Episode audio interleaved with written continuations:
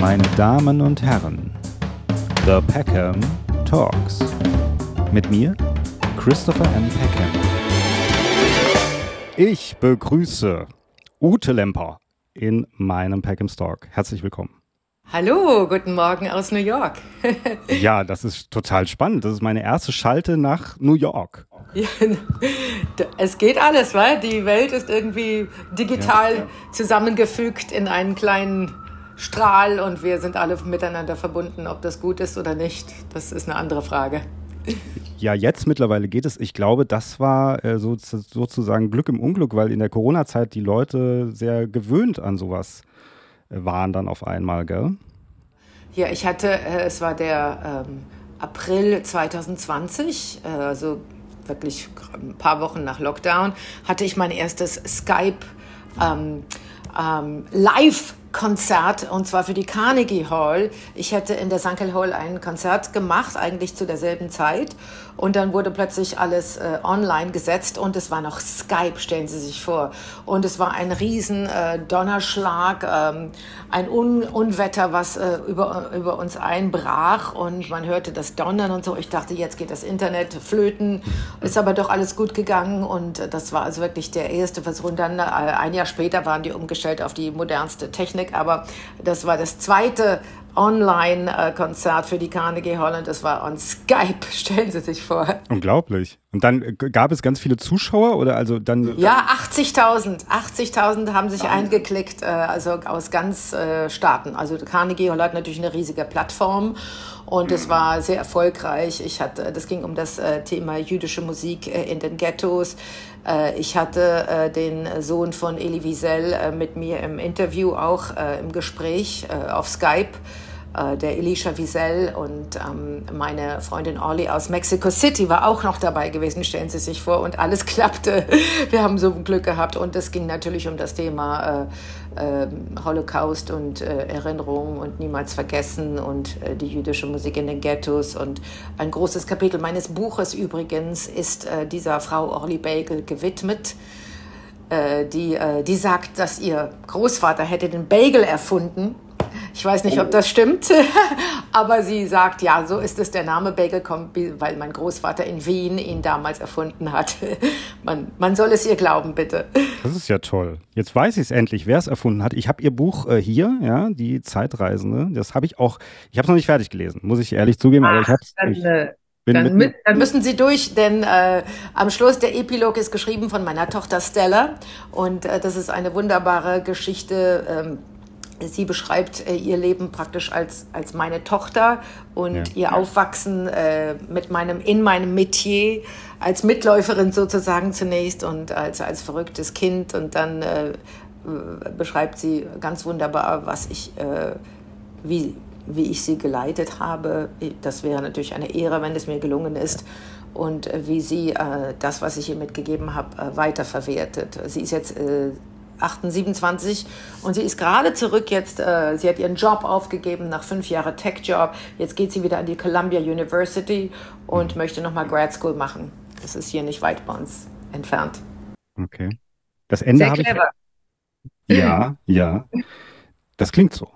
Ähm, das Ende habe ich tatsächlich auch ein bisschen gelesen, weil ich lese immer gerne das Ende von Büchern, bevor ich, also so, ein, manchmal auch bevor ich äh, überhaupt anfange, um, weil ja. es mich interessiert. Wie endet ja. es eigentlich? Ja, ich immer. Deswegen habe ich da tatsächlich auch ein bisschen rein äh, geschnuppert noch in das Ende und habe das auch gelesen, diese Passage von ihrer Tochter verfasst. Ähm, und ich finde auch, weil sie sagten eben, da muss ich durch, also prinzipiell verstehe ich, was sie meinen, aber ich finde, natürlich, also ich finde, dass sie sehr interessant schreiben, weil sie nämlich auch ein bisschen sie beschreiben nicht so viel die Außenwelt, sondern sie beschreiben mehr die Innenwelt, also ihre eigene Innenwelt oder auch vielleicht die Interpretation von den Menschen, denen sie begegnen. Und das macht es also für mich auf jeden Fall interessanter, ja, weil es so ihr persönlicher Blick ist auf ihre Welt. Es ist eine, eine große Reise in mein Innenleben. Ähm, und äh, es war also wirklich eine große, ich habe mir diese Aufgabe, so ein Buch zu schreiben, sehr zu Herzen genommen. Das ist ja es sollte keine Abfolge, Aneinanderreihung meiner Karrieregeschichten sein, sondern es sollte wirklich meinen Lebensweg zeigen bis jetzt. Und äh, es ist ja viel, viel passiert und viel, das mich, ähm, äh, viel, viel äh, sagen wir mal, ähm,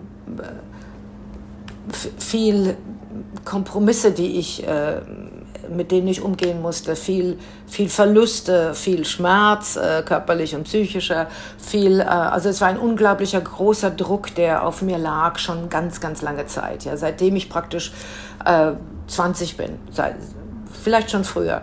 Und ähm, diese 40 Jahre ähm, waren so intensiv, dass äh, kein Mensch äh, da ohne äh, Verletzungen äh, hätte durchleben können und Abstriche überall. Und ich wollte den Menschen mitteilen, wie ich dieses Leben erlebt habe in meinem Herzen und in, mein, äh, in meinem Gemüt und in mein, mit meinem Geist und wie äh, ich auch neugierig war auf dieser langen Reise. Und die Neugierde, die lag immer in der Begegnung mit anderen Menschen. Ich war gar nicht so interessiert an mir selbst. Äh, natürlich war es mein Leben und so. Aber ich dachte immer, die anderen, die haben ja äh, sagen wir, die gar nicht so katapultiert sind auf eine Karriere, die haben ja wahnsinnige Schicksale um mich herum. Und ob es eine Taxifahrt in Moskau war, ähm, wo mir der Taxifahrer erzählt, es war 1990 direkt äh, nach dem Push, Putsch äh, mit Jelzin, der mir erzählt, dass er eigentlich Herzchirurg ist, aber das Geld, äh, was er verdienen würde als Herzchirurg, ist äh, dreimal weniger als das als Taxifahrer. Äh, so eine Geschichte oder das Mädchen in Israel, das mir erzählt, dass sie äh, diese Situation nicht mehr aushält, äh, des, des täglichen Traumas oder äh, die äh, meine Freundin Gitti aus äh, Berlin, die geflüchtet ist im letzten äh, Monat über die ungarische Mauer, die ja also der, der Zaun, der kurz geöffnet wurde, bevor die mal die Mauer fiel. Äh, solche Geschichten sind unglaublich und vor allem natürlich auch meine Geschichte mit äh, Olli Bagel, nochmal darauf zurückzukommen, die äh, deren Mutter ja. hatte Bergen-Belsen überlebt und sie äh, mhm. sie arbeitet ähm, nicht mit deutschen Künstlern äh, aufgrund dieses Traumas, aber mit mir. Und ich habe mir das auch sehr zu Herzen genommen und ihre Geschichte erzählt und bin dann mit ihr zum ersten Mal habe ich sie, ich es geschafft, sie nach Deutschland mitzunehmen, zurückzugehen in das Land, ja, der Täter, wie sie sagt. Und äh, wir sind nach Bergen-Belsen und haben dort die Gedenkstätte äh, besucht. Es es ist auch ein wahnsinnig äh, aufregendes Kapitel in dem Buch. Aber es stimmt, es gibt drei Parallelen. Einmal die geschichtliche Variante, natürlich unglaubliche Umbrüche in der Zeit seit 1960 äh, bis ins äh, heutige äh, Jahrzehnt in Deutschland und außerhalb von Deutschland. Und dann meine, meine beruflichen Tätigkeiten. Aber die dritte Schiene ist wirklich, wie Sie schon sagen, die menschliche Schiene, die das Buch so interessant macht. Man, man kann es fast lesen wie ein Roman und diese menschliche Geschichte, die sehr poetisch erzählt ist, denke ich, ähm, macht das aus. Mhm. Wenn Sie, wenn ich mal zwischenfragen darf, wenn Sie das so sagen und erzählen, jetzt zum Beispiel der Taxifahrer in äh, Moskau, ähm, der Ihnen kurz was erzählt, ähm, oder andere Menschen, äh, denen Sie begegnen, das sind ja eigentlich nur so, so ein, ein, Hauch von einem Augenblick, den man da mitnimmt und so ein Ausschnitt aus so einem anderen Leben, was man kurz hat was man kurz erfährt, da muss man da, man muss aber auch in der Lage sein, das irgendwie wertzuschätzen oder aufzunehmen oder interessant zu finden, oder? Ja, das sind Geschichten, die natürlich diese Zeit besonders beschrieben haben und inkarniert haben. Und die Tatsache, dass ich das Privileg hatte, gerade in diesem Moment in Moskau zu sein, einen Film zu drehen in den alten Moskowitz Studios, die alten äh, ja, äh, äh Soviet Union ähm, äh, glamourösen Filmstudios, die äh, völlig zusammengebrochen waren in, im, im, im, äh, im äh, ökonomischen Konflikt und in, in der Misere. Und äh, wie sie dort äh, mir erzählt haben, natürlich die Mitarbeiter, wie sie dort Gorbatschow gehasst haben, obwohl wir ihn ja so sehr verehrt haben auf unserer Seite der Geschichte. Äh, und die, wie sie glücklich waren, als sie den Boris Jelzin da auf dem, auf dem Tanker sahen. Da, die Tatsache, dass ich da sein durfte zu dem Moment und diesen Menschen treffen, der mir diese Geschichte erzählt hat, von innen heraus, ja, von seinem Leben in Moskau und seinen, äh, seine Erfahrung, das war äh, ganz, ganz wichtig für mich. Plötzlich habe ich begriffen. Man begreift nicht, wenn man irgendwie eine Tour bekommt in einer Stadt und das ja. ist das und das ist das, also äh, irgendwie die Architektur sieht. Man, man begreift die Geschichte nur durch die, das Innere der Menschenschicksale. Und wenn sie es dir selbst erzählen, dann kriegst du plötzlich wirklich, ach, so ist das. Also, hätte ich nie gedacht, ja. Ne? Das haben Sie aber damals, also haben Sie das damals auch schon so empfunden, das nicht erst noch so in der, weil es ist ja so, da kommen wir ja gleich nochmal auf Ihr Buch zurück, weil das ja auch mal so ein Hin- und Herspringen ist mit Ihrem jüngeren Ich. Ja, ja. Das haben Sie aber sozusagen jetzt so eine Begegnung zum Beispiel auch nicht erst dann jetzt in der Retrospektive, wo Sie sagen, oh, das war so ein wichtiger Moment, auch historisch ein wichtiger Moment, sondern das haben Sie damals schon so auch empfunden. Sofort. Da sofort. Das war, ich, ich, ich stieg dann aus aus dem Taxi und wollte auch seine Nummer haben und äh, er hat natürlich kein mhm. Telefon und ich dachte, das ist ja unglaublich, ja. unglaublich, so ein Hauch von von Wahrheit, von seiner Wahrheit dort äh, einatmen zu können. Und äh, diese Geschichte habe ich eben in der alten Biografie aufgeschrieben äh, und konnte mich natürlich im Detail daran erinnern. Und das hat mir jetzt nochmal 30 Jahre später sehr geholfen, nochmal in diese Zeit wieder einzusteigen. Gott sei Dank habe ich damals diese alte Biografie geschrieben. Die ist noch so dicht äh, an, an Bildern in der Erinnerung und an Details. Das wäre heute fast nicht mehr möglich gewesen. Hm, also man muss natürlich erklären für unsere Zuhörer, Zuhörerinnen, ähm, dass es sozusagen, es sind Auszüge aus dieser alten Biografie in diesem neuen Buch drin. Ähm, die werden dann eben gezeigt, die kann man lesen und dann äh, teilweise antworten sie auch nochmal darauf oder erzählen das nochmal sozusagen aus der heutigen Perspektive. Ja. So ist es. Oder ich setze mich mit meinem jüngeren Ich auseinander. Genau. Und ja. äh, teilweise amüsiere ich mich darüber, teilweise empöre ich mich darüber, äh, teilweise wundere ich mich darüber. Aber es ist äh, interessant. Ja, ich finde es eine sehr interessante Idee. Ich wünschte mir, ich wäre auch mal drauf gekommen. Jetzt ist es fast zu spät, würde ich sagen. Wobei, aber ich überlege es mir mal. Vielleicht, Wieso? ja, wenn ich jetzt auch, also so wenn ich jetzt sage, ich hätte es mit 25 oder so gemacht, ja, und würde es dann irgendwie jetzt machen oder ein bisschen später noch in meinem Leben, dann ist, sind, ist vielleicht auch so ein bisschen der Unterschied, der, der, der Altersunterschied, die Spanne ist einfach so ein bisschen größer, dass ich einfach so ein bisschen schauen kann oder auch so unterschiedlich vielleicht auch war. Das ist ja die Frage, wie man sich dann selber auch, weil wie Sie auch sagen, man, viele Dinge kann man sich ja tatsächlich nicht mehr erinnern, wie man getickt hat, glaube ich auch so ein bisschen, wie man wirklich so funktioniert hat und gedacht hat. Ja, ja, komisch. Also durch meine Sprache, die war ja auch anders, als ich noch 30 war, habe ich ja. mich wirklich sehr gut wiederentdeckt. Ja, die war sehr radikal, die Sprache. Ich war immer schon in meinem Herzen ein Rebell und das kommt auch in der jungen Biografie äh, wirklich raus, äh, wie ich mich empört habe über bestimmte Zustände in Berlin äh, nach dem Fall der Mauer, vor dem Fall der Mauer, die neue Hauptstadt Berlin damals, die plötzlich übergestülpt wurde über diese gebrochene Stadt Berlin. Äh, das war, äh, ich äh, war, konnte mich sehr gut an die Gefühle erinnern und was das in mir ausgelöst hat. Es sind so, ähm, aber doch, also die Details äh, in, den Tagesgeschichten äh, und in den Begegnungen, die teilweise nicht mehr da sind. Aber also an das Lebensgefühl der jüngeren Ute konnte ich mich ganz gut erinnern. Und vor allen Dingen, was auch ganz, ganz unterschiedlich war, ich war natürlich noch keine Mutter. Äh, ich hatte das noch nicht erlebt, äh, also ein Kind in die Welt zu setzen und war sehr noch wirklich äh, egozentrisch in meinem Künstlerleben auf mich selbst konzentriert. Und äh, das verging sehr schnell nach dieser Biografie, denn ich war schon schwanger in dieser Biografie mit dem ersten Kind.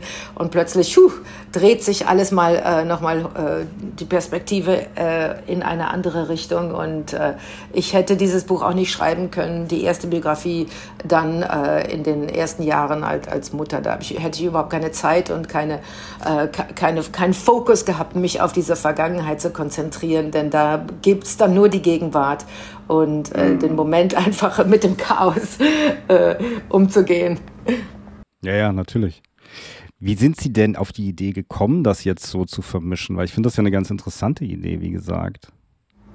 Ja, mein, äh, der, der Verlag äh, hatte mich ja kontaktiert, mhm. kurz vor meinem 59. Geburtstag eine Biografie äh, herauszugeben und habe gesagt, ja Leute, habe ich jetzt schon und warten wir doch noch mal zehn Jahre. Und nein, nein, 60 ist eine gute Zeit. Und zunächst habe ich das abgelehnt und äh, wollte gar nicht diese Can of Worms aufmachen. Das bedeutet ja ein Riesending. Und ja. ich, ich wusste, wenn ich das mache, soll es auch gut werden. Das machen wir jetzt nicht mit einem Ghostwriter, der irgendwie da mein Leben zusammenstückelt und sich da in meine Gefühle hineindenkt und sie anders formuliert, als wie ich es selbst äh, empfinde. Und äh, ich, ich wusste, das wird schon eine Riesenaufgabe. Und äh, naja, gut, dann habe ich mich nach vielem Hin und Her, habe ich angefangen, äh, an meinem 59. Geburtstag auf dem Flugzeug zu schreiben, auf der langen Passage zwischen äh, New York und Europa. Und äh, ja, und habe einfach mal so die Gedanken los gelassen und es wurde sofort sehr poetisch, äh, sehr wie, wie eine Song-Lyric eigentlich. Ja? Also ich, wenn ich Lieder schreibe, äh, versuche ich natürlich auch sehr philosophische, wirklich schöne Gedanken äh, da reinzubringen, aber poetisiert und äh, in Kurzform natürlich in einem Lied. Und hier brauchte ich keine Kurzform. Hier konnte ich wirklich ausdenken, diese Bilder, diese Intuition, diese Inspiration, diese Beobachtungen konnte ich ausführen äh, und sie mussten in kein, äh, keine Musik hineinpassen, obwohl die Sprache ihre eigene Musik hat. Und ich fand es eigentlich, äh, plötzlich dachte ich, ach, wie wunderschön, ja, einfach mal zu schreiben. Und dann ging es los. dann hat Aber der, der, der Kontext, also mit dem jüngeren Ich, war das auch die Idee des Verlags? Ja, ja. Äh, nein, nein ich, wir wussten natürlich davon, dass es diese Biografie gab. Ich hatte sie selbst jahrzehntelang nicht gelesen. Und äh, die war in einer Kiste versteckt auf dem Lande und äh, habe sie dann geöffnet, diese Kiste, und habe äh, die, äh, die Tür zur Vergangenheit geöffnet und habe mich schrecklich amüsiert mit dem alten Buch, weil äh, viele Dinge sind ja nicht drin, aber da sind total wahnsinnige Sachen drin in der alten Biografie, äh, die ich aufgeschrieben habe, die äh, wirklich sehr rebellisch und äh, sagen wir mal so ähm, provozierend sind und habe mich sehr amüsiert und äh, war eigentlich sehr inspiriert, äh, auch dann nochmal weiter zu schreiben. Ich wusste, dass ich jetzt ganz anders schreiben würde als damals, aber dann war ich wirklich sehr, sehr dankbar für diese bestimmten Kapitel, die Zeitgeschichte so ganz genau äh, unter die Lupe genommen hatten und diese, diese Begegnungen, die mich damals betroffen haben. Und dann dachte ich, das müssen wir unbedingt so reinnehmen, denn äh, das könnte ich heute nicht nochmal wieder so äh, Erinnerung rufen. Ja. ja. Was denken Sie denn, wie es umgekehrt wäre? Also wenn jetzt sozusagen die junge Ute, die diese Biografie, die, die erste Biografie geschrieben hat, jetzt ihre neue Biografie lesen würde? ja. Vielleicht würde die sich denken, ach, ich wünschte, ich wäre schon da. Zunächst einmal äh, würde sie wahrscheinlich äh, erschöpft und schockiert sein für das, was noch vor ihr liegt. 30 mhm. Jahre nochmal sehr, sehr harte Arbeit, aber auch verwundert, dass nochmal so viele Kinder kommen, dass das Leben hier in Amerika, das wusste ich ja damals auch noch nicht, äh, dass ich nach Amerika ziehen würde. Mhm. Dass das, das, Leben hier in Amerika stattfinden sollte, der Groß, Großteil meines Lebens, äh, um überwältigende Arbeit und Verantwortungen und Sorgen und auch Trauer und Trauma und gleichzeitig äh, aber eine, eine, eine, ein Peace of Mind, eine, eine Seelenruhe, die ich mittlerweile gefunden habe, die äh, ich mir eventuell sehr gewünscht hätte, schon früher gehabt zu haben. Also das äh, wäre die junge Ute wahrscheinlich, hätte gesagt, Mensch, äh, blas mir das mal rüber, so ein Stück von diesem Frieden, den du jetzt gefunden hast, äh, in die Vergangenheit. Ja, aber das hat ja nicht stattgefunden. wann, wann ist es denn bei Ihnen gekommen, so ein bisschen in dieser so wie in so einer Retrospektive zu denken. Also, dass man jetzt ab, abgesehen von dem Buch, also so, dass man sagt irgendwann, dass man sich Gedanken macht. War, also ist das, war das schon immer so bei Ihnen, dass Sie immer reflektiert haben, was habe ich eigentlich vor zwei Jahren gemacht, vor einem Jahr, oder ist das irgendwann so gekommen? Weil natürlich so am Anfang, gerade auch in Ihrem Buch, ist es ja schon so ein bisschen dieser Rückblick, dieses, dann, dann ist es diese Autobiografie, das ist ja dann wie so, ähm, also ich will nicht sagen wie ein Abschluss, aber trotzdem, sagen wir, Sie werden jetzt 90 Jahre alt, ja, und Sie haben, Sie, Sie sind 90 Jahre alt und dann gehen Sie ins Bett und wachen auf und am nächsten Tag sind Sie wieder 60. Dann sagen Sie wahrscheinlich, juhu, ich bin wieder 60. Jetzt, jetzt fängt mein Leben erst wieder an. So, jetzt, jetzt kann ich endlich das mal, was ich wollte, ja, was man vielleicht mit 90, wo man dann denkt, hm, jetzt kann ich nicht mehr so. Also das heißt, Sie sind ja noch gar nicht so alt. In dem Moment hat das schon vorher bei Ihnen äh, angefangen, sozusagen? Also, äh, wenn man jünger ist, glaube ich, sieht man die Zeit wirklich sehr äh, äh, horizontal. Ja, das sind also Abläufe und bestimmte Dinge, die die Jahre bestimmen und man sieht es im, im, im zeitlichen Kontext ähm, horizontal. Aber ich glaube, dann, je älter man wird, sieht man die Zeit vertikal und äh, das ist ein Sammelbecken an, äh, ist wie eine Säule, ein Sammelbecken an äh, an Reichtum an Leben. Jetzt nicht nur Erinnerungen, denn Erinnerungen können sehr präsent sein und praktisch heute gefühlt werden. Das heißt, was, was vor 20 Jahren passiert ist, ist nicht horizontal vor 20 Jahren passiert, sondern das liegt unter mir und scheint noch auf, ja, da wo ich jetzt bin. Äh, ich, ich fülle diese ganze Säule aus, sozusagen, äh, die ganzen 60 Jahre an Leben. Und, und es ist mir präsent, es ist mir greifbar. Äh, man sagt ja auch, ähm, äh, also wirklich ältere Leute, ich bin ja noch nicht alt, äh, dass die ein unheimlich gutes Langzeitgedächtnis haben. Und mhm. das liegt dran, glaube ich, dass wirklich die Zeit dann wie so ein Raum gefühlt wird und sehr greifbar sind die, die, die lang zurückliegenden Erinnerungen. Und die Kurzzeitgeschichten sind nicht mehr wichtig. Ja, was war jetzt gestern? Was habe ich eingekauft? Um wie viel Uhr war dieser Termin? Sondern dieser Reichtum, dieses Sammelbecken an Leben, äh, äh, liegt plötzlich da wirklich greifbar vor einem. Ähm, ich habe also äh, damals, äh, wie gesagt, äh, also, Dinge haben mich betroffen und ich habe sie gerne niedergeschrieben oder auch niedergemalt. Es gab ja verschiedene oder einfach ausgesungen, aus, aus, meinem, aus mir heraus gesungen und in ein anderes Lied hinein reflektiert. Also ich glaube, dass ich immer schon ein relativ tiefgehender Mensch war, der auch Probleme übrigens hatte mit äh, Geschichten wie Musicals und Broadway, die natürlich meine Karriere ausgemacht haben. Aber wie ich in dem Buch beschrieben habe, ich wäre fast aus Chicago ausgestiegen vor der Premiere, weil ich es nicht ertragen konnte, diese Slapstick-Kultur dieses Musicals äh, mitzumachen. Und äh, ich, äh, dann war dieses äh, eklatante Wochenende, wo ich gesagt habe, ich I'm, I'm gonna go. Und dann haben die gesagt, okay, überleg dir das übers Wochenende, ob du das begreifen kannst, ob du mitmachen möchtest. Und dann habe ich das Wochenende äh, fallen lassen und habe ähm, mich dann entschieden, dabei zu bleiben. Aber wichtig war, dass äh, ich diese, diesen Mut gehabt hatte, kurz äh, mitzuteilen, dass ich aus dieser riesen Broadway-Produktion West End in London, also High Profile, dass ich den Mut genommen hatte zu sagen, Leute, what the fuck, you know? What am I doing here? Am I like a fucking cartoon creature? Und äh, und die völlig schockiert mich angeschaut haben. Wo, was ist denn da los? Dieses Stück Berlin, was ich mitgenommen habe, ja, diese Rotze, äh, dass ich mich getraut habe, das auszusprechen und äh, damit erstmal alles schockiert habe und mich auch selbst. Und dann bin ich zurückgekommen in die Produktion und habe das noch mit, mit mehr Chutzpe gespielt, ja. Und das haben sie auch alle gleich gesehen, dass dann noch mal was geklickt hat in mir. Äh, und ich mir das nochmal trotz, obwohl es äh, oberflächlich und Slapstick war, noch mal trotzdem noch weiter verinnerlicht habe und so ein Stück Attitude, wie man sagt in Amerika, Attitude, also äh, so ein Stück Arroganz oder Einstellung oder Hartnäckigkeit, äh, hart gekochtes Ei, sagt man, hard boiled, sagt man hier, äh, mm. mitgenommen habe. Und das hat der Rolle Velma Kelly ganz gut getan.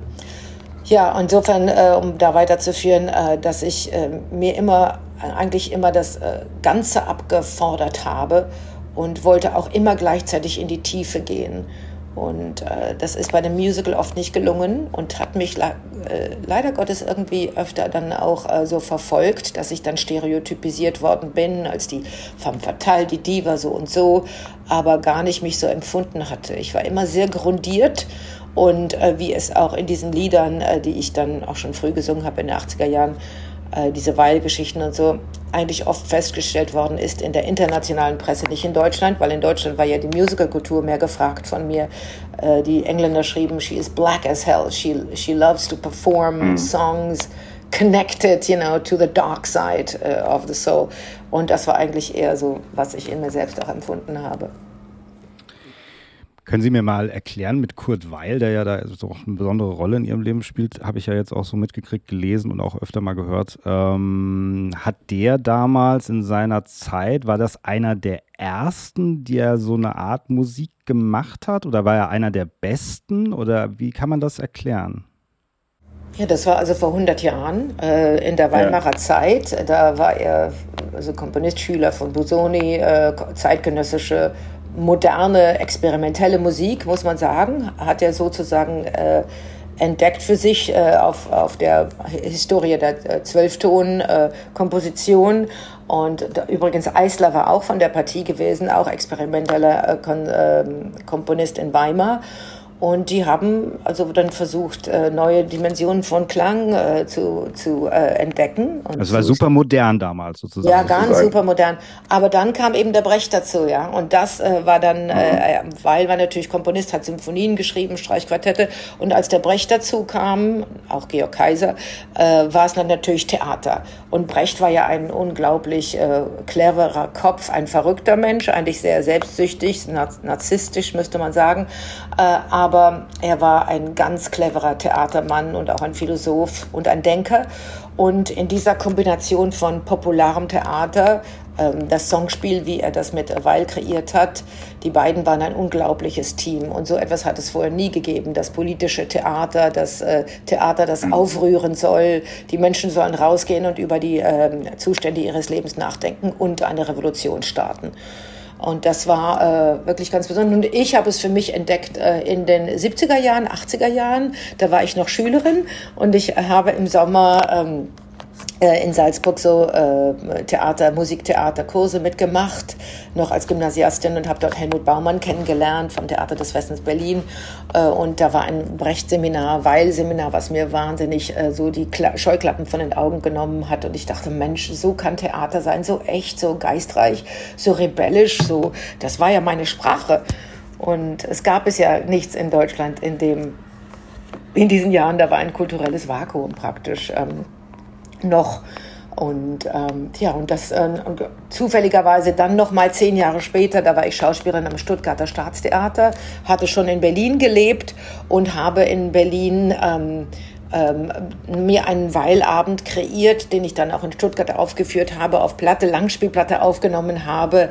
Und ähm, diesen Abend habe ich dann äh, aufgeführt und es wurde, diese Platte wurde nach London geschickt äh, zur Universal Music und sie nahmen mich als Protagonistin für diese Riesenserie äh, Musik, entartete Musik, äh, Musik der jüdischen Komponisten, politischen Komponisten, die von den Nazis äh, ins Exil geschickt worden sind oder die vor den Nazis flüchten mussten.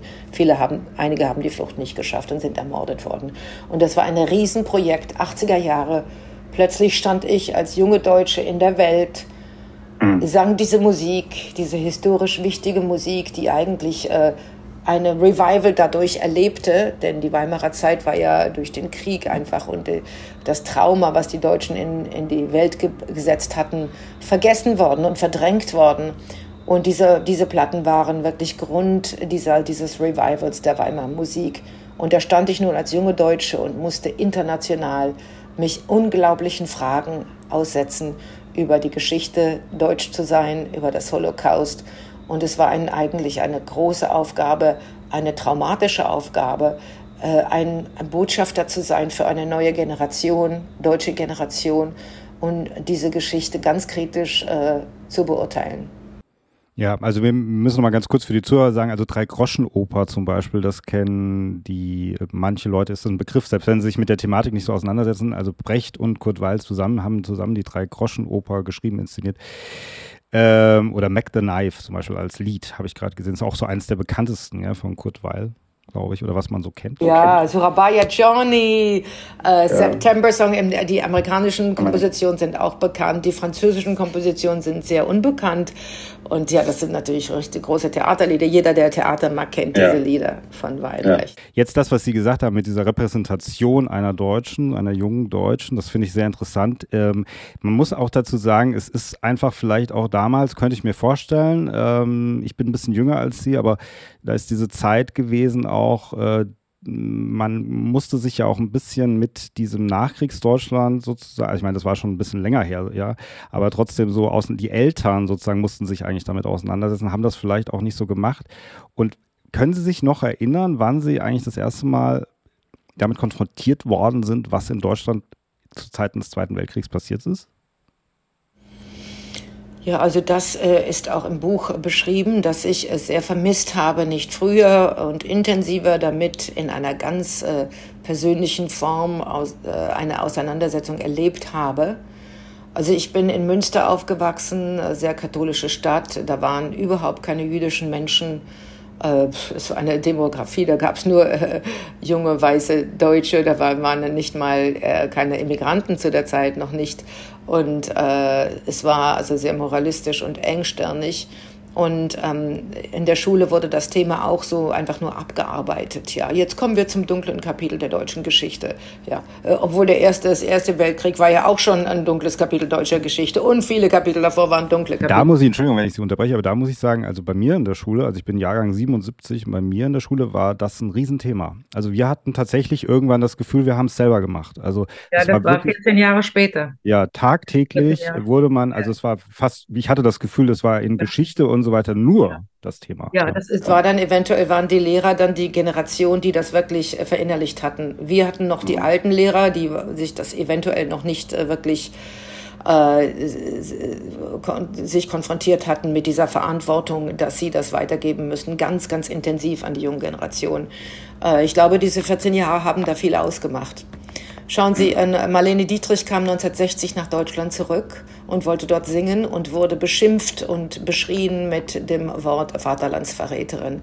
Das Deutschland 1960, denke ich, war noch ein ganz ähm, ähm, mhm. unterdrücktes Deutschland, das mit der Vergangenheit nicht umgegangen ist, sondern nur nach vorne schaute.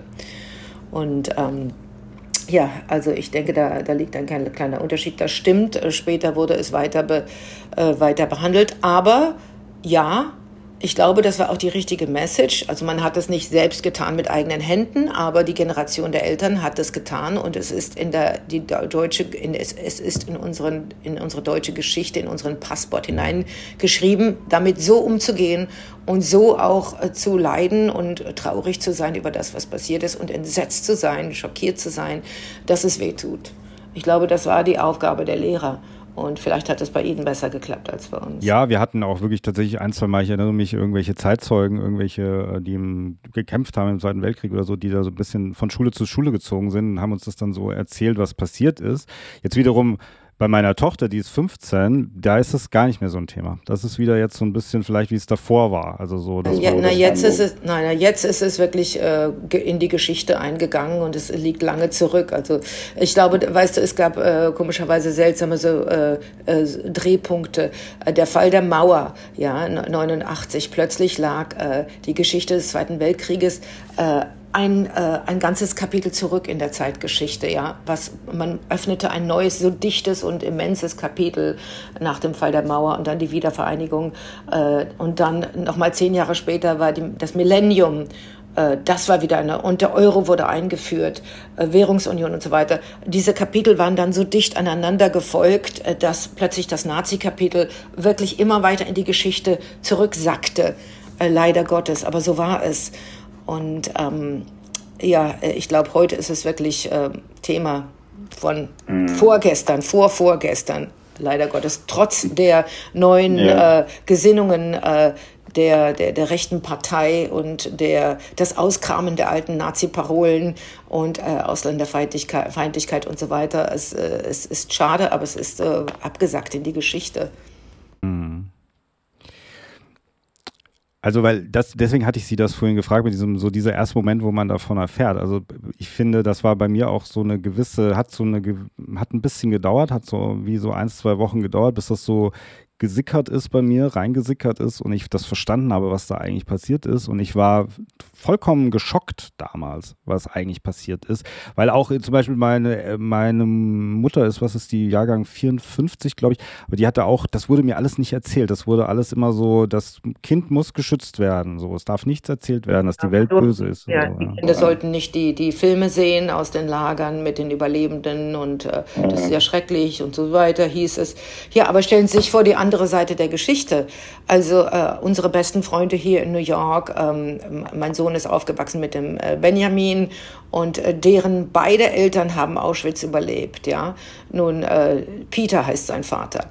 Äh, nun äh, stellen Sie sich diese Geschichte vor. Peter erzählt mir, es war also 1958 60 hier in Amerika. Die Eltern sind ausgewandert, beide haben überlebt nach New York. Und Peter ist ein kleiner Junge und er sagt, weißt du, jeden Tag, meine Eltern haben so ein Trauma und so eine Wut und so eine unfassbare, ein Entsetzen in sich gespürt, dass jeden Tag haben wir es davon gehört äh, und es verging nicht eine Mahlzeit am Abend, dass die Eltern nicht gesagt haben, wir hassen sie, was haben sie uns angetan, wie konnte das passieren, was können wir tun, gibt es eine Rache, lohnt sich eine Rache, wie sollen wir mit diesem Trauma umgehen, dieses große Unrecht, was uns, nicht nur uns, sondern diesem Erfolg äh, angetan wurde. Wie sollen wir mit dieser Wut umgehen, dass sie entführt wird? Und dann stellen Sie sich das, äh, der Peter war natürlich traumatisiert sein ganzes Leben, weil das ist alles, was er gehört hat am Abendbrottisch.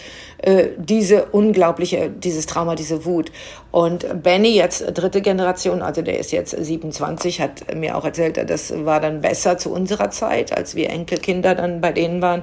Aber mein Vater als äh, äh zweite Generation Holocaust-Überlebende, der hat äh, das so mitbekommen von den Eltern. Dann ist also unsere, unser Schock ist klein gegen den Schock, den die äh, ja. Menschen erleben mussten, die das von ihren Eltern mitgeteilt bekommen haben, ja, das Trauma des Holocaust.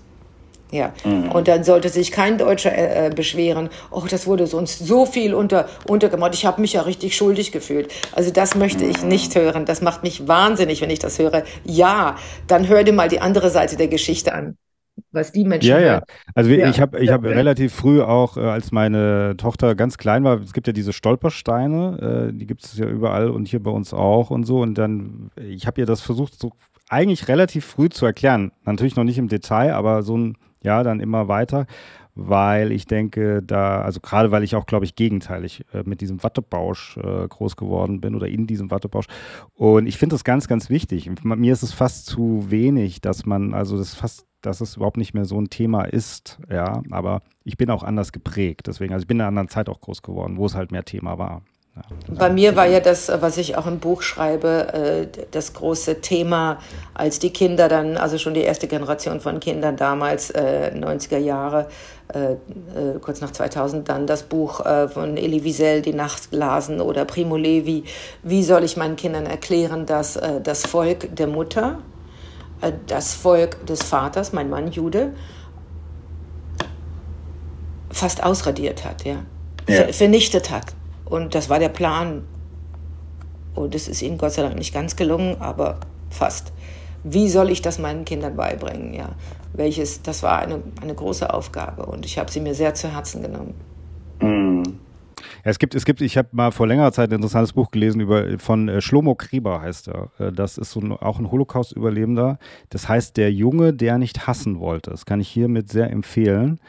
Ähm, und der hat das, der ist, der lebt, glaube ich, immer noch und er ist schon über weit, geht auf die 100 zu oder so. Und ähm, der hat das, das war von seiner Mutter. Also seine ganze Familie, bis auf seinen Vater, sind alle äh, im KZ äh, ähm, umgebracht worden. Und äh, seine Mutter hat ihm das aber immer gesagt. Er hat, er hat ihm gesagt, du darfst nicht hassen. Das macht dich irgendwann selber kaputt. Ja. Macht dich kaputt, ja. Dunkel. So. Ja. Und daran hat er sich immer irgendwie gehalten, so, ja. Und hat dann seine diese Geschichte immer weitergetragen. Was ich auch wieder wichtig finde, weil man es natürlich dann liest und dann so und aus der Sicht, ja, also das ist auch wichtig letzten Endes. Ja.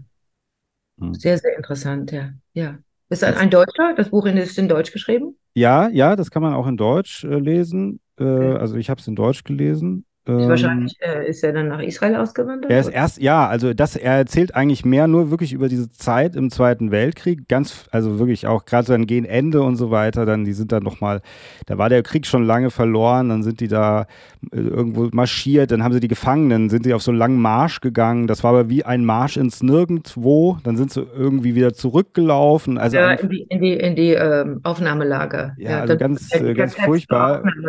Und dann hat er das nur so angerissen, dass er er danach nach Israel ist, da auch dann ins Militär, dann aber dann und irgendwie weiter. Ich glaube sogar nach Amerika ist er dann ganz zum Schluss.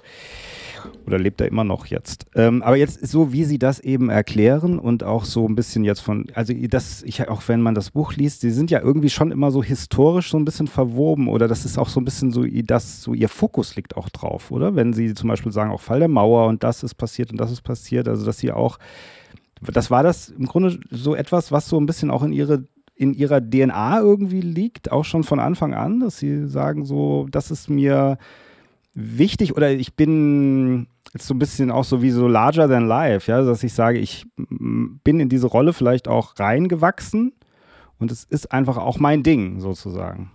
Ne, es, es geht mir um, äh, äh, um, die, äh, um, um das Menschsein, ja, und die, ähm, die, äh, die menschlichen, äh, wie soll man sagen, äh, äh, unglaublichen Fehler, die, die begangen worden sind, ja, die, die, die, die, die, die, die äh, Failure, was ist das nochmal, Failure? Das Versagen, ja, ja das, Versagen das Versagen, der, Menschlichkeit, ja. der mhm. Menschlichkeit. Also ich bin interessiert daran, ja. Stellen Sie sich vor, wir, was da im Zweiten Weltkrieg passiert ist. Und dann lebten wir in diesem geteilten Deutschland mit Alliierten ja. ja. Äh, und äh, was dann diese, dieser Kalte Krieg ausgelöst hat, dieses äh, Potenzial an Waffen und all das, das war doch verrückt, die Geschichte, ja. Wie, wie, wie, wie Menschen dumm sein können und äh, folgen irgendwelchen Idealen und äh, Ja sagen und mitmachen und mitlaufen und, und Bomben werfen und dann uh, und weiter Völkerkriege und so weiter. Äh, es geht mir wirklich, ich bin interessiert an, an diesem Versagen der Menschlichkeit. Ja, dass äh, der Mensch äh, äh, ja, hat sich Religionen äh, erdacht, um wahrscheinlich im Ursprung Gutes zu tun, ja, seinem Mitmenschen. Dann wurden die Religionen zu Institutionen und zu Macht, und äh, dann haben die Religionen diskriminiert, Frauen gegen Männer und haben Kriege angefangen, Kreuzzüge und äh, sind über Leichen gelaufen. Und immer wieder dieses Thema Macht und Dummheit äh, und äh, Versagen der, äh, der, der, der emotionalen Intelligenz. Und äh, ich bin eher an diesem Thema interessiert und in, bin eben dann in diese spezifische Welt äh, hineingeboren, die diese Probleme hatte. Natürlich existiert diese dieses Thema sei seit dem Beginn der Menschheit und wird wahrscheinlich in der Zukunft weiter existieren. Ähm, aber äh, das ist das, was ich äh, beobachtet habe und was mich am meisten betrifft. Also es ist auch ein bisschen wie Verantwortung, kann man das sagen? Nö, warum? Das ist doch, was ich möchte. Nee, nee, ich meine Verantwortung im positiven Sinne. Also, dass ich sage, ich fühle mich auch verantwortlich, einfach darauf hinzuweisen oder zu sagen oder auch wenn das ich eine öffne. Gar nicht mit dem Zeigefinger, überhaupt nicht. Es, ich mhm. äh, ich äh, beobachte es und äh, philosophiere darüber, mache mir Gedanken, beobachte, bin traurig, äh, denke, äh, was ist mein Weg inmitten dieses Chaos, wie kann ich hier überleben und mein, mein, äh, mein positives äh, Elixier täglich trinken, so dass ich lachen kann, glücklich sein kann. Was sind meine essentiellen Werte? Was sind meine Präferenzen? Was ist meine Wahl? What is my choice? Ja, inmitten dieses Chaos, wo das menschliche Versagen überall um uns herum plakatiert ist in den Städten und in den Politikern und in den Menschen, die äh, falschen äh, Idealen und falschen Propheten folgen. Wie, wie kann ich da mein Glück finden? Und das ist ja das Thema des Buches gewesen. Hm. Aber es ist natürlich auch so ein bisschen die eigene so die eigene Instanz, oder? Also wenn man selber irgendwie auch gerade durch die Reflexion und durch äh, auch die emotionale Intelligenz, die Sie kurz angesprochen haben, wenn man in der Lage ist und dadurch auch sich eben anders verhält, ist man ja wie so ein bisschen, also ich will nicht sagen ein leuchtendes Beispiel, aber man ist ja trotzdem, man steht ja für etwas Gutes ein. Man versucht das ja anders zu machen. Man versucht ja wacher zu sein. Und das ist ja auch ganz, ganz wichtig, dass es diese Menschen gibt. Und das gibt einem ja schon vielleicht ein Gefühl einer Art Zufriedenheit im, Gegenteil, im Gegensatz zu dem, äh, zu dem ganzen Unglück, was einen dann umrundet, wenn man sich die Weltgeschichte anschaut. Ja. Ja, wie gesagt, also ich bin Künstlerin.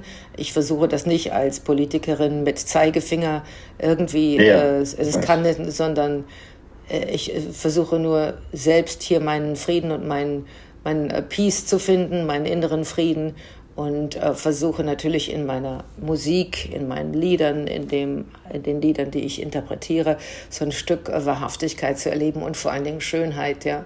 Also ich denke, diese Welt der Musik, nicht die Popwelt, die ist auch kompromittiert und auch äh, äh, wurde zum so, ein, so einem äh, Manipulationsgeschichte, äh, wie, wie, wie, heutzutage die Musik programmiert ist und so weiter. Und die jungen Generationen äh, können oft gar nicht äh, mehr anders hören als diese, ich nenne sie Möbelmusik, ja, weil es, die ist architektonisch so mhm. zusammengesetzt, dass sie genau äh, auf Knopfdruck das junge Ohr aufweckt und man möchte zuhören und es ist so es ist also kein, äh, kein weiches Element mehr, sondern ein hartes Element.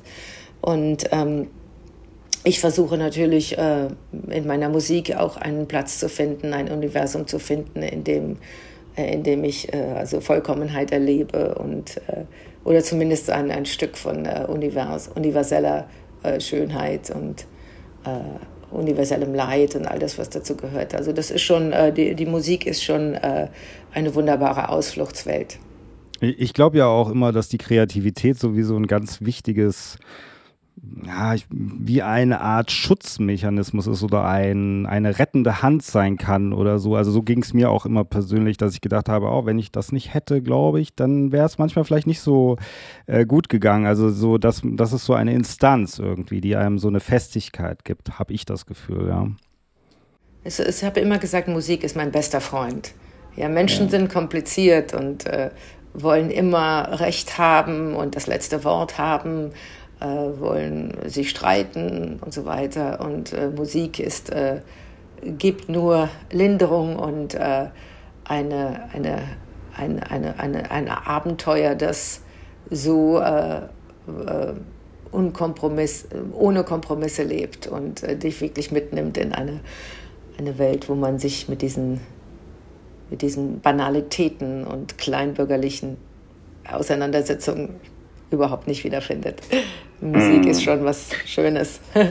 Sie, Sie haben in einem Interview, was ich, das habe ich vorhin gerade mir angeschaut, das war, glaube ich, aus den 90ern oder was aus den 80ern, ich weiß nicht genau. Äh, da haben Sie, ich glaube, da wurden Sie auch gefragt, äh, ähm, ob Sie sich was wie sie sich so die Zukunft vorstellen. Und ich glaube, Sie haben gesagt, äh, dass Sie die Dinge so nehmen, wie sie sind. Würden Sie das heute auch so? Also würden Sie sagen, das war damals tatsächlich so? Ich hatte nicht so ein wirkliches Ziel, sondern ich wollte einfach tanzen und dann singen und so weiter? Oder hatten Sie schon so einen Traum? Nein, äh, kein Traum und vor allen Dingen nicht Berühmtheit als Traum, sondern wirklich nur die, die Angelegenheit, die, die, die Pläsier, die, das, die Lust zu tanzen, zu singen und dann später durch die Schauspielschule natürlich auch äh, das Wort zu nehmen als, äh, als, als wunderbare Form von ähm, Inkarnation einer, einer, einer, einer Kunst und eines Gefühls und, und eines äh, ein, ein, ein Tippen an eines besonderen Universums und einer Geschichte einer Person einer Figur. Äh, ich wollte das eigentlich nur tun, ohne, ohne zu wissen, wo, wo wird das hinführen? Werde ich hier jemals Geld verdienen können? Werde ich hier untergehen? Ähm, egal, ich musste dieser Leidenschaft folgen.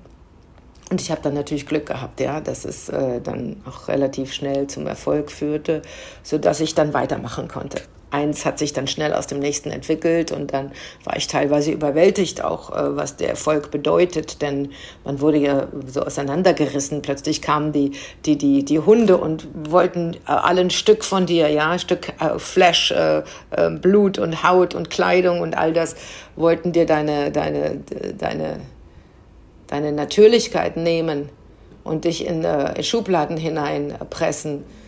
Ja, da musste ich dann erst auch mal ist Ihnen wahrscheinlich das Rebellische, von dem Sie gesprochen haben, entgegengekommen, oder? Dass Sie so. Ja, ne, das hat aber nicht immer geklappt. Und hat nicht geklappt. Manager dabei und so. Ich habe, also da gab es schon einige Jahre, Ende der 80er Jahre, wo ich wirklich die Kontrolle verloren habe und wo dann auch äh, besonders diese Fehler begangen worden sind mit Overexposure in der Karriere, wo ich dann viel zu viel gemacht habe, auf allen Titelblättern drauf klebte und dieser Manager hat dann ordentlich gut Geld verdient und mich als Produkt sozusagen an die, äh, an die Menschheit verkauft. Und mhm. ähm, da, das ging nicht gut, ja. Aber dann, äh, äh durch die Trennung von diesem äh, Kontrollsystem, habe ich mich dann wieder freigestrampelt und bin nochmal also frei und klein angefangen und versuchte mich selbst zu finden und wirklich nur meinen eigenen ähm, Intuitionen zu folgen. Und das, ähm, ja, das ging dann und das war dann, äh, das hat standgehalten, hat dann Jahrzehnte äh, mir gegeben und mir geschenkt und äh, alle möglichen künstlerischen Abenteuer möglich gemacht. Niemals aus kommerziellen Gründen, ab und zu hier mal eine High-Profile-Geschichte wie Broadway und so, sondern meistens wirklich aus, äh, aus äh, der Inspiration gefolgt und aus einer Idee ein Projekt kreiert und das Projekt dann auch völlig frei äh, teilweise selbst produziert und in die Wirklichkeit gesetzt. Und daraus sind Konzerte, CDs, Bühnenprojekte geworden. Ob es Paulo mhm. Coelho, ob es Pablo Neruda, ob es Astor Piazzolla, ob es das Marlene Dietrich-Projekt war, die jüdischen Lieder aus den Ghettos oder meine eigenen Kompositionen. Es war immer wirklich eine, eine, eine sehr äh, ganz klare äh, Direktheit in den Projekten zwischen mir, meiner Idee und dem Produkt, dann dem Kunstprodukt. Hm. Ja, so war das wohl meistens. Aber Sie haben auch mal, das habe ich vorhin gelesen, auch Ariel, gell? Ariel, die kleine Meerjungfrau, die da gesungen, gesungen, ja, muss man ja, sagen, in den 90ern. Disney-Film. Ja, Disney-Film, ja. Ja, ja, äh, das war ganz, ganz süß. Und äh, dann auch später die äh, Esmeralda im Hunchback von Notre Dame, ja. Glöckner von genau. Notre Dame, ja. Das mhm. hat äh, sehr viel Spaß gemacht, aber das war ganz kurz. Das war ja nur ein Tag Aufnahme im Studio und ich hab, war dann sehr, sehr dankbar darüber, dass es so geliebt worden war von den Kindern, die diesen Film dann natürlich aufgesogen haben. Ja, ja, ich bin auch damit groß geworden, sozusagen. Ähm, also war das dann, weil Sie sagen, so, vorhin haben Sie gesagt, so ein bisschen Glück auch und so, und dieses, wie Ihr Leben dann so gespielt hat, aber war das Schicksal? Also in Ihren Augen, ist das so wie so ein Schicksal? Gibt es sowas? Ich weiß nicht, was das bedeutet, ob, äh, ob es ein also Karma gibt, dass äh, Dinge vorbestimmt sind. Äh, ich bin eigentlich nicht, äh, also ich, ich bin zwar spirituell un, unheimlich offen, meine Sinne sind alle offen, aber ich möchte nicht unbedingt daran glauben, dass Dinge vorgesehen sind für dich.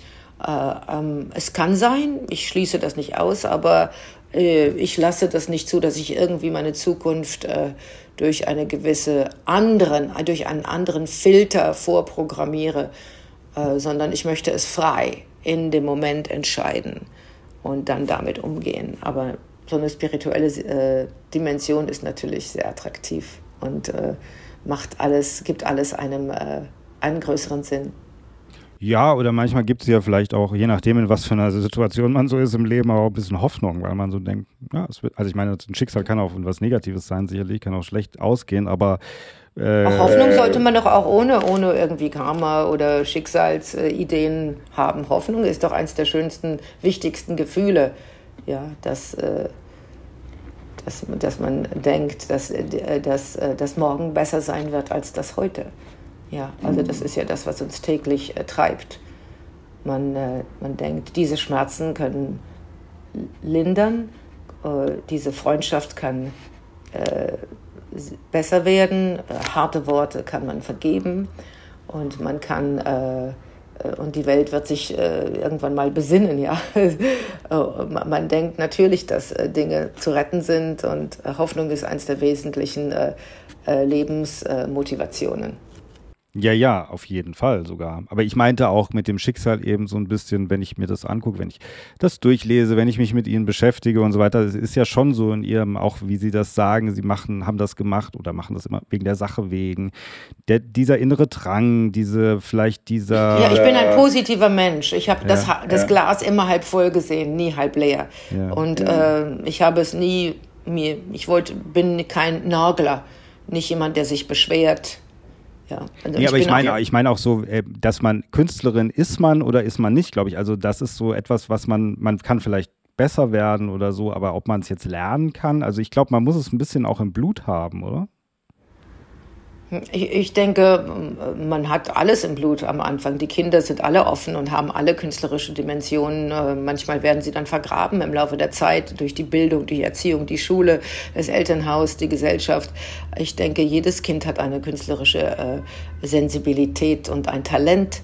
Ja, ähm, aber ähm, nun, ich denke, äh, dass äh, man diese dieses Künstlersein, was auch immer das bedeutet, äh, ist nichts, was man lernen kann, aber es kann wachsen. Ja?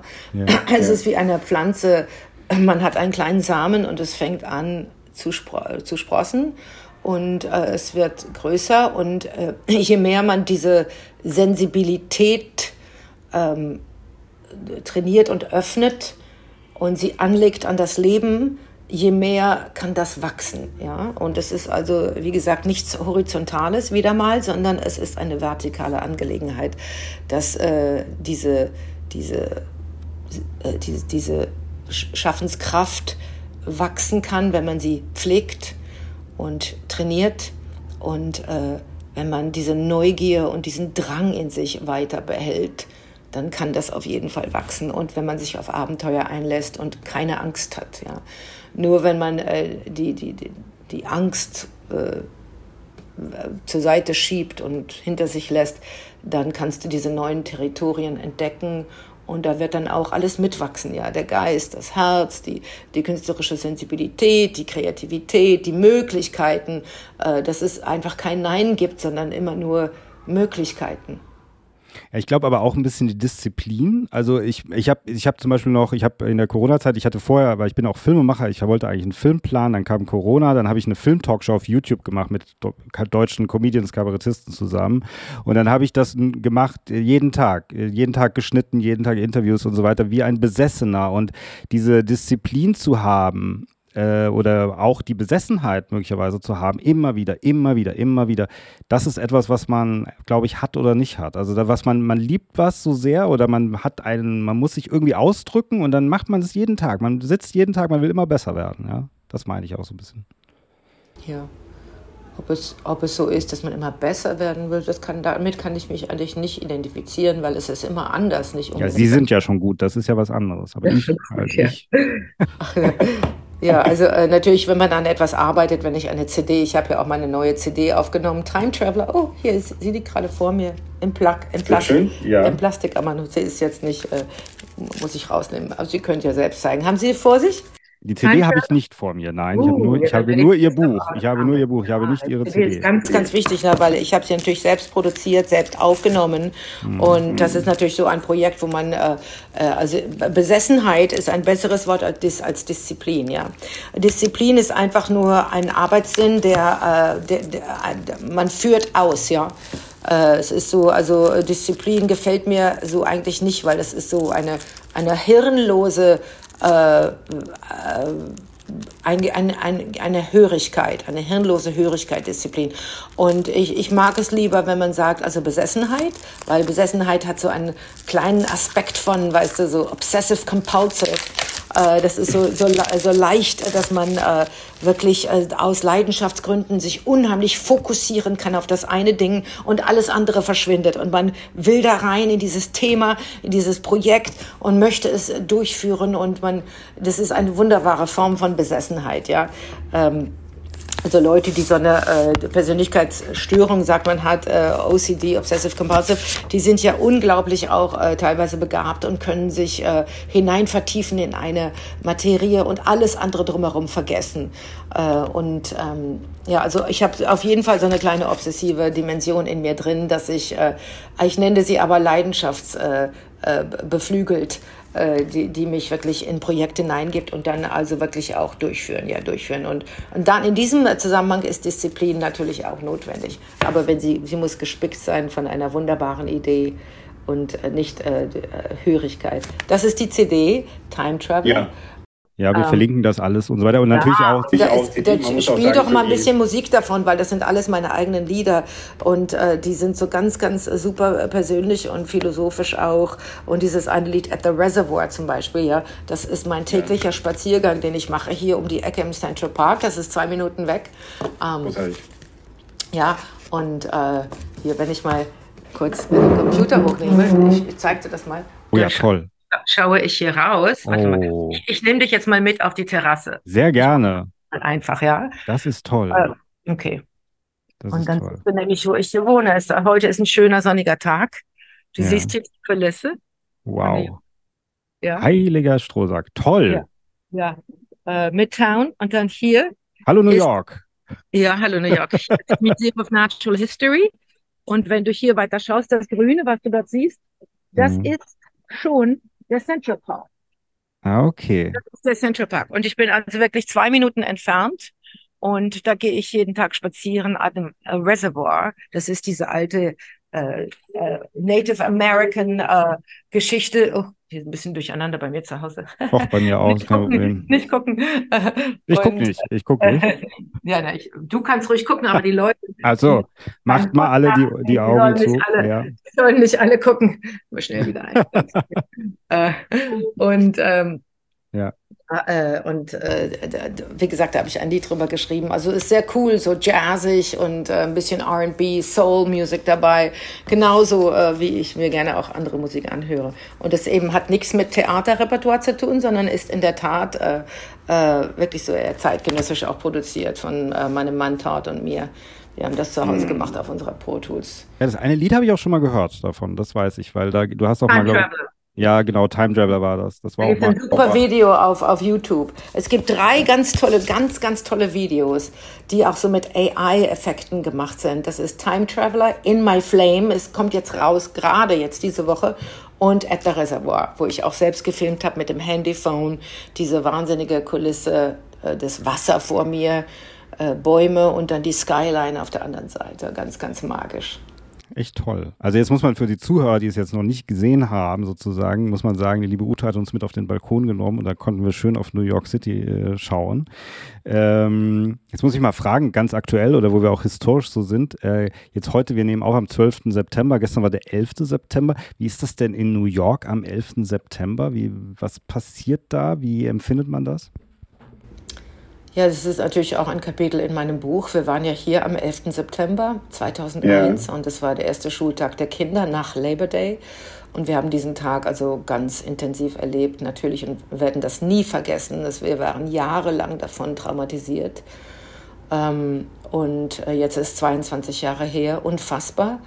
Ja, es äh, ist krass, dass das so lange schon her ist. Gell? Ja, krass, krass, ja. Wahnsinn, ja. Äh, und ähm, ja, das war, äh, es ist immer natürlich dann im Fernsehen und unten am Ground Zero werden an den großen, schönen, wunderbaren Springbrunnen, die so wie eine, eine, ein, äh, eine, eine Katakombe hineingehen in die Tiefe, genau in ja. diesem Viereck, wo die zwei World Trade Centers, die Twin Towers standen und dieses, äh, dieses dunkle, dieses schwarze Wasser, was dann hinunterzieht in die Tiefe, ganz wunderbar designt, diese Springbrunnen ganz traurig, man kann kaum atmen, wenn man da hinunterschaut.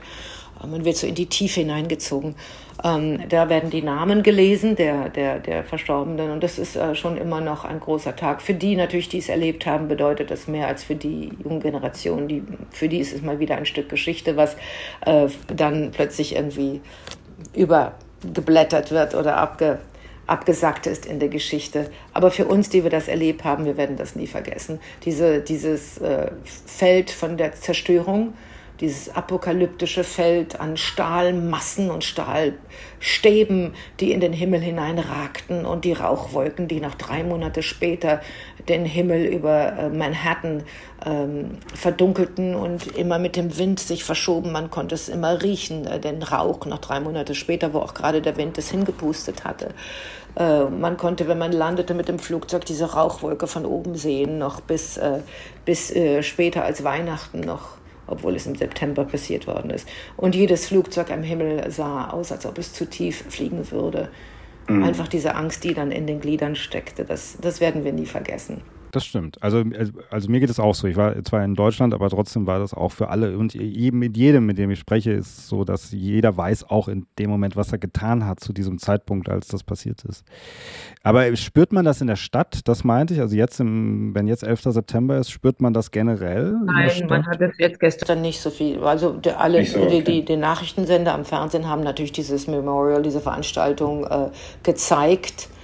Äh, aber es hat jetzt nicht so die Stadt lahmgelegt, als ob der Präsident hier in New York wäre und irgendwo eine, eine Rede hält, ja, oder die UNO-Versammlungen. Äh, da ist natürlich dann immer der ganze Verkehr steht still und Chaos ist angesagt, aber äh, das war jetzt nicht so. Hm. Weil wir haben hier, das ist so ein bisschen, ich bin hier in Darmstadt, das ist in der Nähe von Frankfurt und wir haben ja am 11. September immer Brandnacht sozusagen, da läuten immer alle Kirchen. Das war am 11. September, ist hier 44 oder so, da ist hier ganz Darmstadt in Schutt und Asche gelegt worden und das wird, da wird immer erinnert, ja, so Gestern hat mich auch dann jemand gefragt, was denn jetzt? Warum? Auch der 11. September. Das war 11. September, auch ja, der 11. September. Das ist die, die tragische New York-Darmstadt-Connection. Nostradamus hat dann doch recht gehabt, ne, mit diesem Datum. Hat er das gesagt? Ich, ich glaube, er hat irgendwas oh mit dem 11. September Nein, gesagt. okay. okay. gesagt.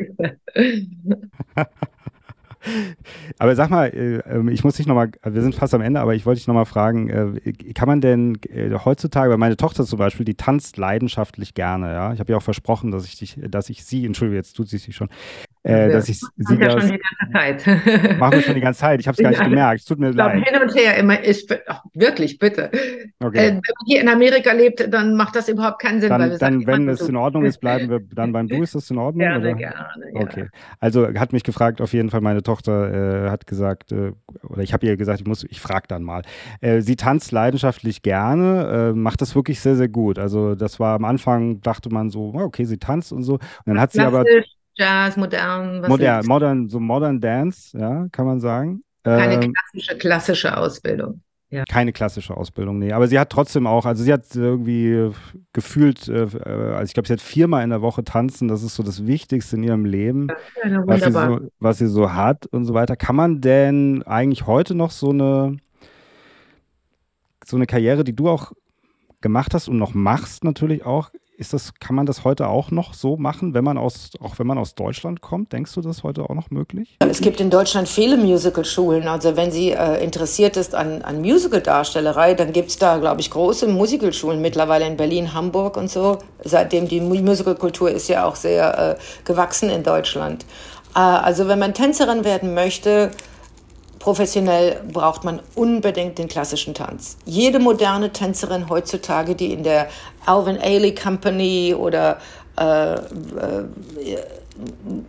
Pina Bausch oder sonst was, ja, ja. völlig ja. egal, moderner Tanz, alle haben eine absolut rock-solid klassische Ausbildung. Wenn du keine Pioretten drehen kannst, die Beine nicht äh, im, äh, im, im Developpé da oben halten kannst, äh, dein Zentrum im Körper hast, wenn dein Körper nicht gebildet ist wie eine Tanzpflanze sozusagen, die Muskeln genauso äh, äh, sich entwickelt haben, wie es im Tanz eben wichtig ist. Das ist ja ein, wirklich ein, ein Kunstwerk, was, äh, was man durch das Training aus dem Körper macht, durch hartes, hartes Training. Dann kannst du keine professionelle Tänzerin werden. Dann ist das, äh, wird das, ist das ein Hobby und wird sich dann irgendwann verlaufen. Also das muss eine rock solid, sonst wird man nicht engagiert in die Companies, eine rock solid klassische Ausbildung muss darunter liegen. Die würde ich unbedingt parallel empfehlen zu dem, wenn sie auch gerne äh, modernen Tanz macht. Ähm, nun, bei mir war es ja so, dass ich, ähm, ich hatte diese klassische Ausbildung zwar, aber ich war eben nicht besonders leidenschaftlich und auch nicht ganz gut, nicht besonders gut im klassischen Tanz, ja. Und deshalb hatte ich, ich wäre also nie Tänzerin geworden jetzt äh, mit der Kapazität, da meine klassische Grundlage nicht 100 Prozent war. Aber ich hatte dann den Gesang, ja, den Gesang und die Persönlichkeit, äh, äh, diese mich da zu beweisen. Und natürlich mit Gesang, wenn du den Gesang in der Tasche hast, dann kannst du die Hauptrollen bekommen. Äh, die Tänzer im Musical sind ja meistens im Corps de Ballet, aber wenn du singen kannst und interpretieren kannst, kriegst du die guten Rollen. Und wenn sie also an Musical interessiert ist, dann würde ich sie, sie ist jetzt 15, unbedingt mal schnell äh, den Gesang entdecken lassen. Das heißt also erstmal mitsingen, alles, was sie liebt, mitsingen, mitsingen, mitsingen, mitsingen, ja, einfach entlang singen, mitsingen, fühlen. Die großen Jazzsängerinnen Ella Fitzgerald, Sarah Vaughan, wie haben die ihre Stimme platziert, Barbara Streisand, wo liegt das? Ähm, äh, die Großen und die Kleinen, ja. Äh, und dann natürlich etwas Gesangsunterricht nehmen. Nicht zu viel, denn äh, der Gesangsunterricht ist zwar gut, um die Stimme zu pflegen und sie nicht zu verletzen, aber wenn man zu weit geht, dann kann man nicht wieder zurück. Dann lernt man eine andere Technik. Natürlich im Gesangsunterricht wird die klassische Technik gelehrt. Und immer, immer diese eigene Perspektive drin behalten. Tja, ist eine ganze Masterclass, die man geben muss. Äh, also ihre Tochter kann mich ja mal anmailen. Ja, auch für alle da draußen, die das jetzt hören und so. Das war jetzt ein super Tipp auf jeden Fall. Aber jetzt, äh, also abschließend, wie geht es bei dir weiter? Was ist so dein nächstes großes Ding? Großes Ding, äh, weiß ich gar nicht. Äh, äh, ist, ich mache so verschiedene Sachen. Also ich mache jetzt wieder, übermorgen geht es wieder los auf Konzerttournee nach Deutschland, mhm. in Hamburg, äh, in Stade und äh, Halle. Und dann bin ich in Hamburg bei dem Literaturfestival Harbourfront und lese da aus meinem Buch. Und dann habe ich weitere Konzerte hier in New York. Der Oktober ist in New York. Joe's Pub, Rose Hall und die neue Galerie. Und dann im November habe ich eine riesen Lesetour. Ja, könnt ihr auf dem Internet nachschauen. Äh, ich lese in vielen Städten aus dem Buch, ähm, also ohne Musik und ich lese und habe Gespräche mit den, äh, mit den Menschen.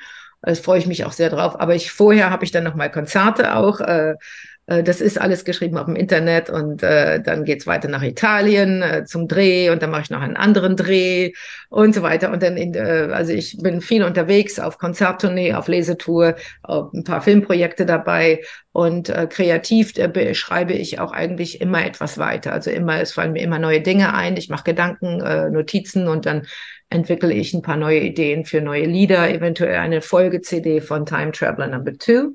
Und ähm, das geht jetzt so im Moment und äh, das macht mir eigentlich am allermeisten Spaß, wenn ich so einfach mir Dinge ausdenke, Texte schreibe und dann ans Klavier gehe und äh, versuche zu improvisieren und das Lied zu schreiben. Das ist eins, eigentlich eins der schönsten Momente. Hm, wunderbar, großartig. Also, liebe Ute, vielen, vielen Dank für dieses tolle und sehr lange Gespräch. Ähm, ich hoffe, es hat dir auch ein bisschen Spaß gemacht. Ja, wunderbar, wunderbar. ich wünsche dir alles, alles Gute. Wir verlinken alles, wo man ein Buch, deine Tournee, dein und wenn du aus dem Buch liest oder wenn du irgendwo hier in der Nähe bist, dann komme ich auf jeden Fall vorbei und schau es mir an und schau mir ja. dich an. Ja, ja danke, danke. Gut. Ich wünsche dir einen schönen Tag.